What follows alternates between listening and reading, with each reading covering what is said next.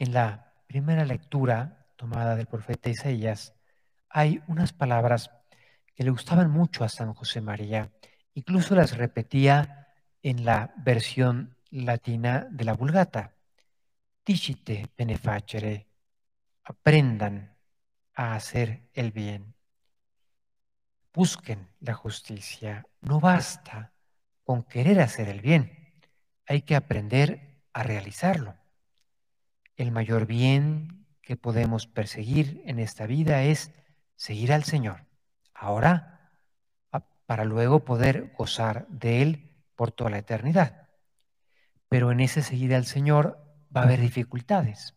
Hoy Jesús recuerda algunas y las hemos recordado en estos días pasados.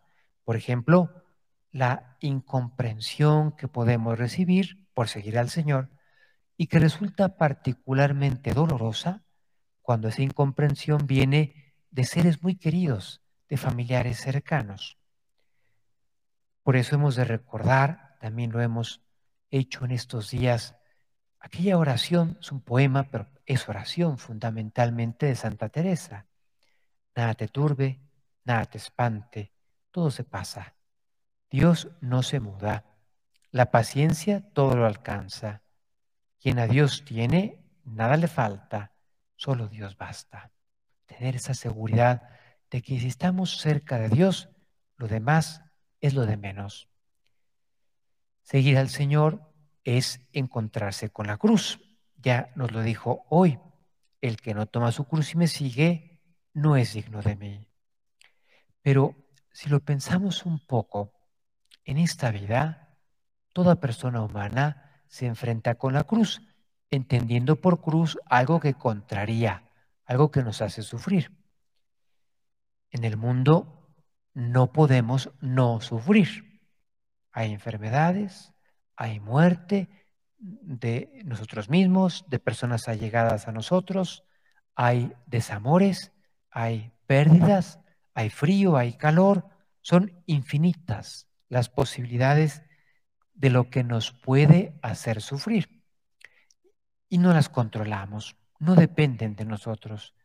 Lo que sí depende de cada uno es cuál es mi actitud ante aquello que me hace sufrir, ante aquello que la gente a veces llama cruces. Para ti, para mí, para todos nosotros que tenemos fe, la cruz nos da la oportunidad de unirnos a Cristo con quien queremos identificarnos. El que toma, podríamos parafrasear a Jesús y decir, el que toma su cruz y me sigue, ese es mi discípulo. El que pierde su vida terrena, salva la eterna. Perder nuestra vida terrena es poner por encima de todo esa decisión de no abandonar al Señor, pase lo que pase, aunque haya incomprensiones familiares, aunque haya situaciones desconcertantes, no dejar al Señor. Verlo en el Calvario. ¿Qué le sucede a Cristo en los últimos momentos de su vida terrena? Está acompañado por dos ladrones que sufren el mismo suplicio que Cristo, la cruz como patíbulo, como medio para ejecutarlos, están a unos cuantos metros, muy poquitos, de Jesucristo. Y qué diferente es la respuesta de ambos. Para uno, la cruz se convierte en un lugar privilegiado de encontrarse con Cristo y se gana el cielo. Acuérdate de mí cuando llegues a tu reino y el Señor pronuncia esas palabras que son como la fórmula de canonización. ¿Se acuerdan que canonizar es cuando la Iglesia, la autoridad suprema, el Papa, inscribe a un hijo de la Iglesia en el catálogo de los bienaventurados, de los que están en el cielo, como hoy San Enrique?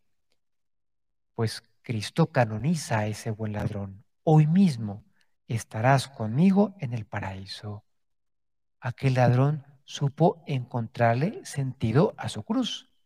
Me lleva a unirme a Cristo, a ganarme el cielo.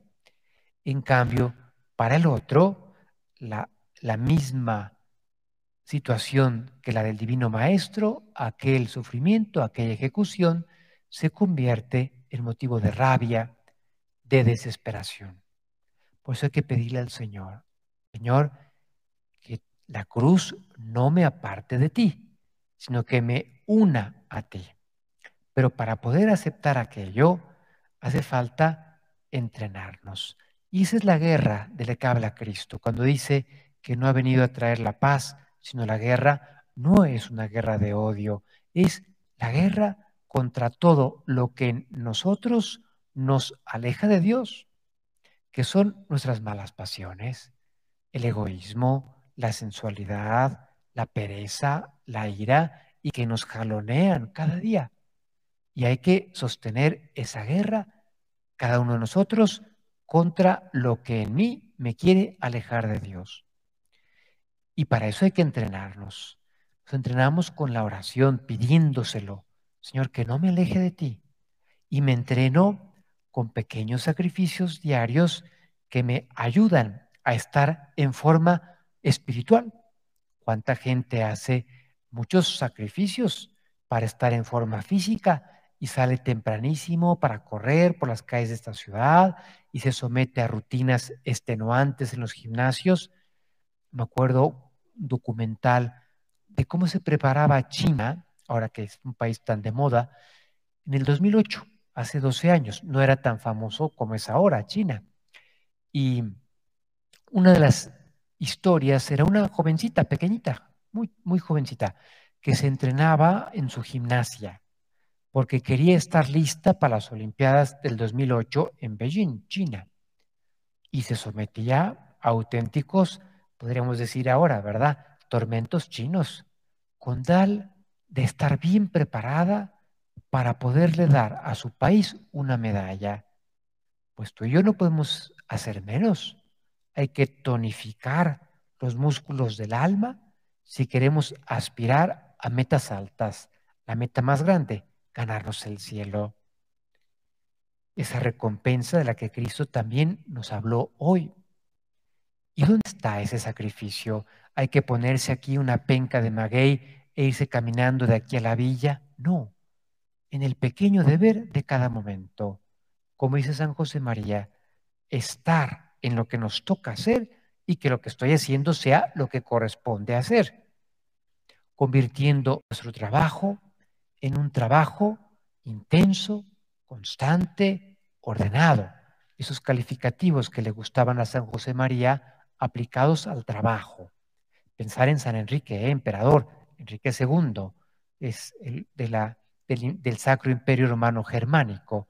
Él extendió su imperio que abarcara Italia, que abarcara parte de Polonia y extendiendo la fe en su imperio y cuidando que sus súbditos estuvieran bien atendidos. Cuando hay orden, cuando hay intensidad, nuestro trabajo es muy productivo. La alegría, ahí tenemos otro sacrificio muy agradable a Dios que nos va entrenando en esa cruz de cada día. Decían los chicos a los que formaba San Juan Bosco que cuando estaba más amable y alegre y sonriente, ellos ya lo habían descubierto, era cuando más preocupaciones tenía. Qué impresionante, ¿verdad? En lugar de manifestar hacia los demás con mal humor, que estoy lleno de preocupaciones, se esforzaba por estar más sonriente, más amable. Ahí tenemos un sacrificio diario que nos va entrenando. Y si estamos entrenados, entrenados, cuando la cruz llega, no nos aplasta, porque ya descubrí a Cristo detrás de aquello que me pide ser su sirineo, acompañarle a llevar su cruz, que es mi cruz, en eso muy concreto que Él nos pide. Y nuestra vida se llena de fruto y de eficacia sobrenatural, porque atraemos gracia para la gente a la que queremos y para todo el mundo. Pues vamos a pedirle a nuestra Madre Santa María. Ella allí estuvo, valiente, al pie de la cruz. Que ella nos permita no dejar a su Hijo cuando hay que acompañarle con algo que nos cuesta, sabiendo que todo lo que hagamos por el Señor, aquí nos lo dice su Hijo, yo les aseguro, no perderán su recompensa.